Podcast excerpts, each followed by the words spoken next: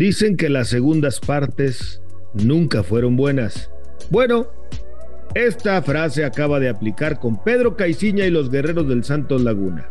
Le dieron las gracias al forcado, una decisión precipitada por el oso, por el fracaso rotundo que tuvo en CONCACAF con una pobre exhibición ante el equipo de Montreal. Esto y más en tiro directo, exclusivo de Footbox. Esto es Tiro Directo, un podcast exclusivo de Footbox. Dicen que las segundas partes nunca fueron buenas. Hoy, en tiro directo, junto a Alejandro Blanco, vamos a platicar de la breve, corta, concisa y tristemente muy mala era en su segunda etapa de Pedro Caiciña al frente de Santos Laguna que ha sido cesado como técnico de los guerreros. ¿Cómo estás, Alex? Qué gusto saludarte. ¿Cómo estás, Gus? Me, me sorprende realmente esta situación.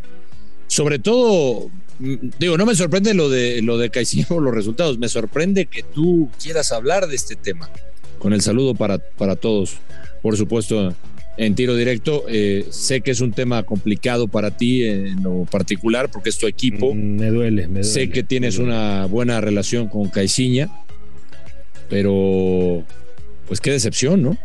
Qué decepción porque realmente no había que moverle mucho al equipo, no había que moverle mucho a lo que había hecho Almada. Con, por supuesto, son, son técnicos con, con, perfiles distintos, ¿no? Lo de Almada, una propuesta diferente, más agradable, eh, una combinación eh, que, creo eh, pintaba para grandes cosas la de Almada con Santos, pero bueno, no, no deciden eh, continuar con el proyecto Almada. Almada ahora lo vemos haciendo las cosas en Pachuca de muy buena manera. Y a mí lo de Caiciña, honestamente, me, me llama la atención porque pues es un técnico que conoce, pues uno pensaría, ¿no? Fue campeón con Santos, conoce el fútbol mexicano, está curtido en ese aspecto y, y que le haya modificado tanto, Gus, que le haya metido la mano tanto, o sea, porque no había que hacer muchos cambios pero algo pasó, el, equipo de los más goleados en el torneo. Luego viene, agrégale a todo eso, Gus, el fracaso, y yo te lo decía el, otro día, arrastrando el prestigio. Sí, muchos dirán, no del fútbol mexicano, arrastrando el prestigio de la institución, pero también del fútbol mexicano en la CONCACAF Liga Camps. Sí, un prestigio, un prestigio, una trayectoria que le ha costado mucho, ¿no? A un equipo como Santos Laguna y que como asignatura pendiente desde hace mucho tiempo tiene la internacionalización del club. Y bueno, el haber quedado eliminado yo creo que sobre todo de la manera tan clara y contundente que lo elimina el equipo de Montreal, obviamente precipita la decisión y hace que Pedro, que en seis partidos no había ganado, más dos de CONCACAF, en donde ganó uno, pero bueno, Santos como institución anda mal, anda mal la femenil, también anda abajo, anda mal eh, en las inferiores, donde generalmente eh, pelea finales. Eh, ¿Será una coincidencia? ¿Se está cansando el cuadro, la institución, de que los sangren? ¿Será hoy el equipo descuidado del grupo? Están fortaleciendo, ahora sí que cobijaron al otro y le descobijaron los pies al Santos. Eh, el TM también anda mal, al otro día ganó apenas con Espinosa, pero va en la parte baja de la tabla.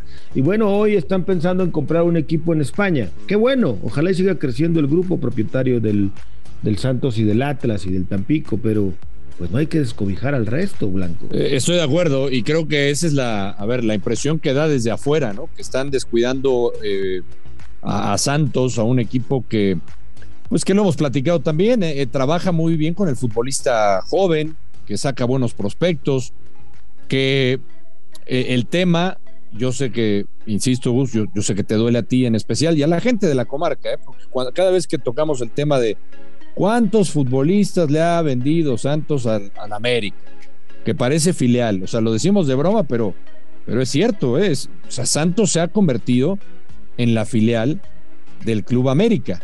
Esa es la realidad. Y han descuidado, entre otras cosas, Gus, el, proyecto deportivo, que eso es lo más importante. ¿Por qué? Porque uno entiende que como grupo, está bien que como grupo quieras abarcar mucho, pero pues dicen que el que, ¿cómo es el dicho? Que el que mucho abarca, poco aprieta, ¿no? Así es, mucho abarca, poco aprieta, sí. Exactamente, entonces creo que eh, el meterse con Atlas, que bien, ya tuvieron éxito, decías lo del equipo en España, pero creo que son todos estos factores que van sumando y que pues llevan al resultado de la actualidad y la actualidad es que es un fracaso. ¿Cómo se pierde también? Las formas, el equipo más goleado. Por eso te digo, a mí me llamó la atención y sí, bueno, todo recae por supuesto en el entrenador. ¿Qué esperaban con Caiciña? Por supuesto que al contratar a Caiciña es totalmente distinto a lo que te daba Almada de entrada, pero yo no me esperaba un equipo tan desordenado, que eso es lo que más me llama la atención, tan desordenado y que pierda los partidos como los ha perdido. Yo creo que todos, mira, cuando llegó Pedro, al que le tengo admiración, respeto y cariño, podría decirlo de alguna manera, eh, pues eh, pensábamos, sabíamos que no iba a ser lo mismo que Almada, obviamente. Yo Almada, lo voy a decir siempre, lo hubiera firmado 10 años en Santos Laguna, por todo lo que ya hemos señalado, cómo ha trabajado, lo que ha hecho, etcétera.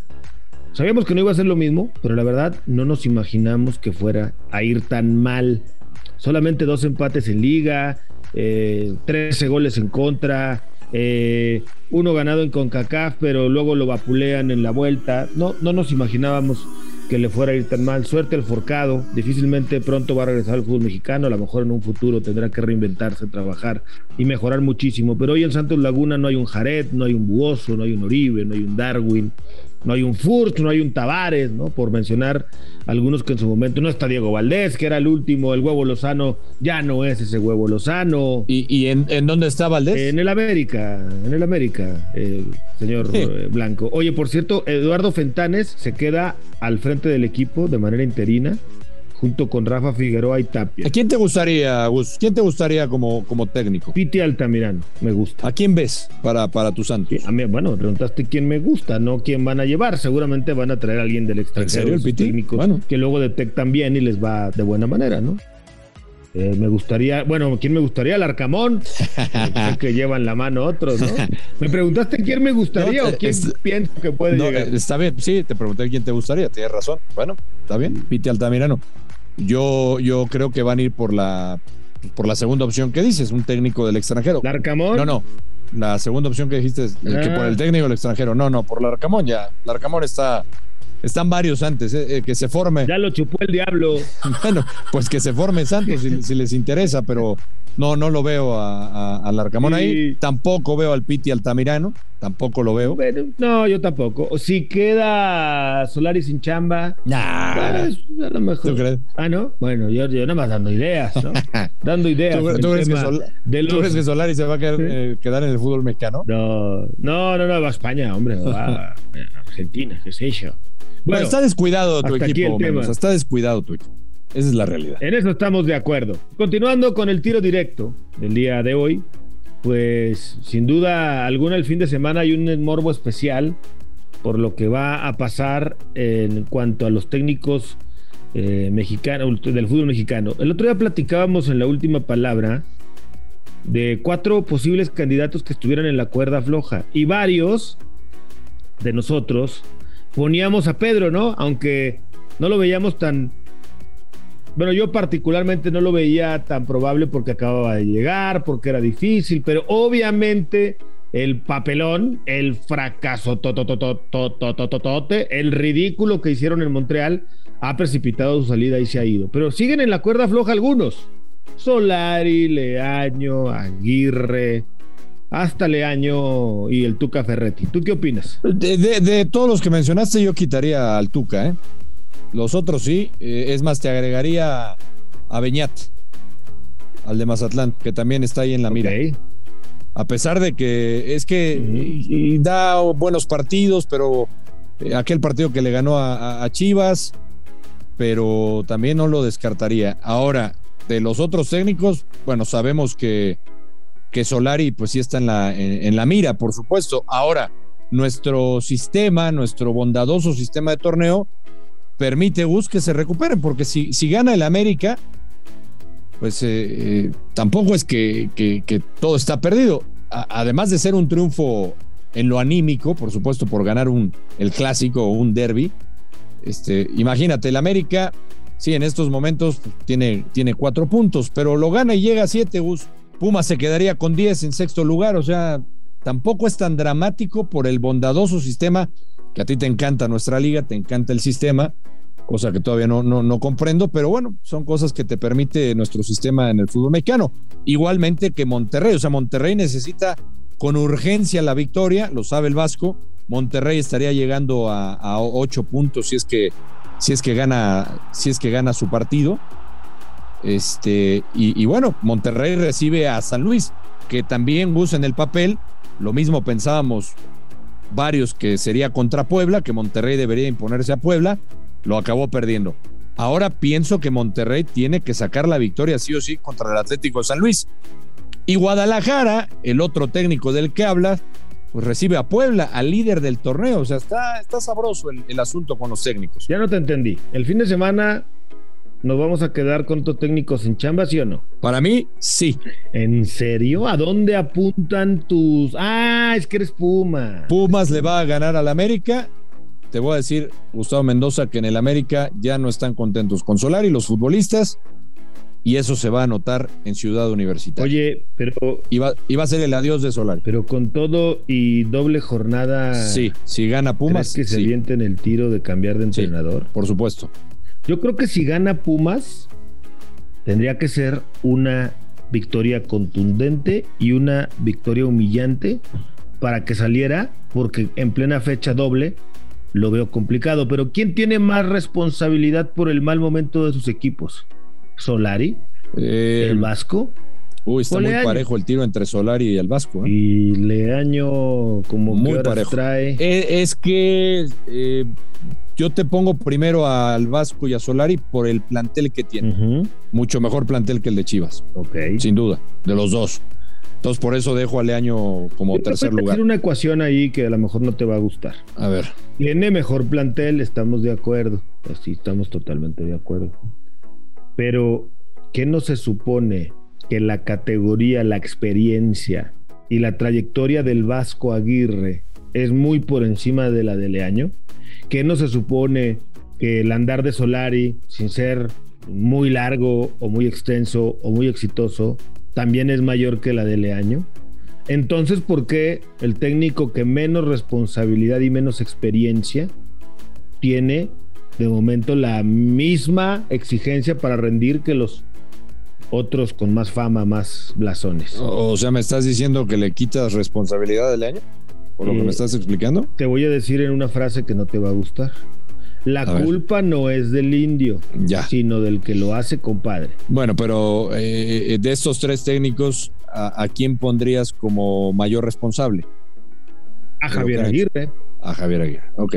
Javier Aguirre técnico eh, con digo, Está bien, sabía que ibas por ahí. Y, sabes qué, te voy a dar la razón, nada más que te he escuchado decir también que, que acá en México nunca habíamos tenido un técnico que dirigiera al Real Madrid y como Solari. Sí, sí, es verdad, es verdad. Eh, está, bien, está bien, está bien. Entiendo lo del Vasco porque ahí estoy contigo. Cuando se contrató a Javier Aguirre, para mí fue una de las contrataciones bomba y yo lo vi como un, uno de los grandes refuerzos que llegara Javier Aguirre, que regresara al fútbol después de tanto tiempo fuera de su país. El técnico, el técnico si tú quieres, más exitoso eh, en ese aspecto porque se atrevió a ir a Europa, porque estuvo en el Atlético, porque estuvo en distintas selecciones. Yo sí, a mí sí se me antojaba la combinación Javier Aguirre, Rayados de Monterrey.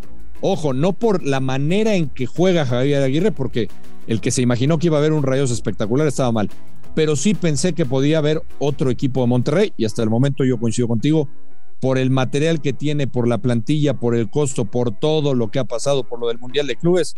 Para mí, Javier Aguirre eh, lo pongo por arriba de Solari como el principal responsable de estos equipos. Las aguas se mueven, veremos qué pasa el fin de semana. Alejandro Blanco en tiro directo.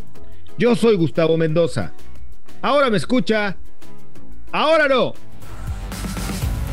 Esto fue Tiro Directo, un podcast exclusivo de Footbox.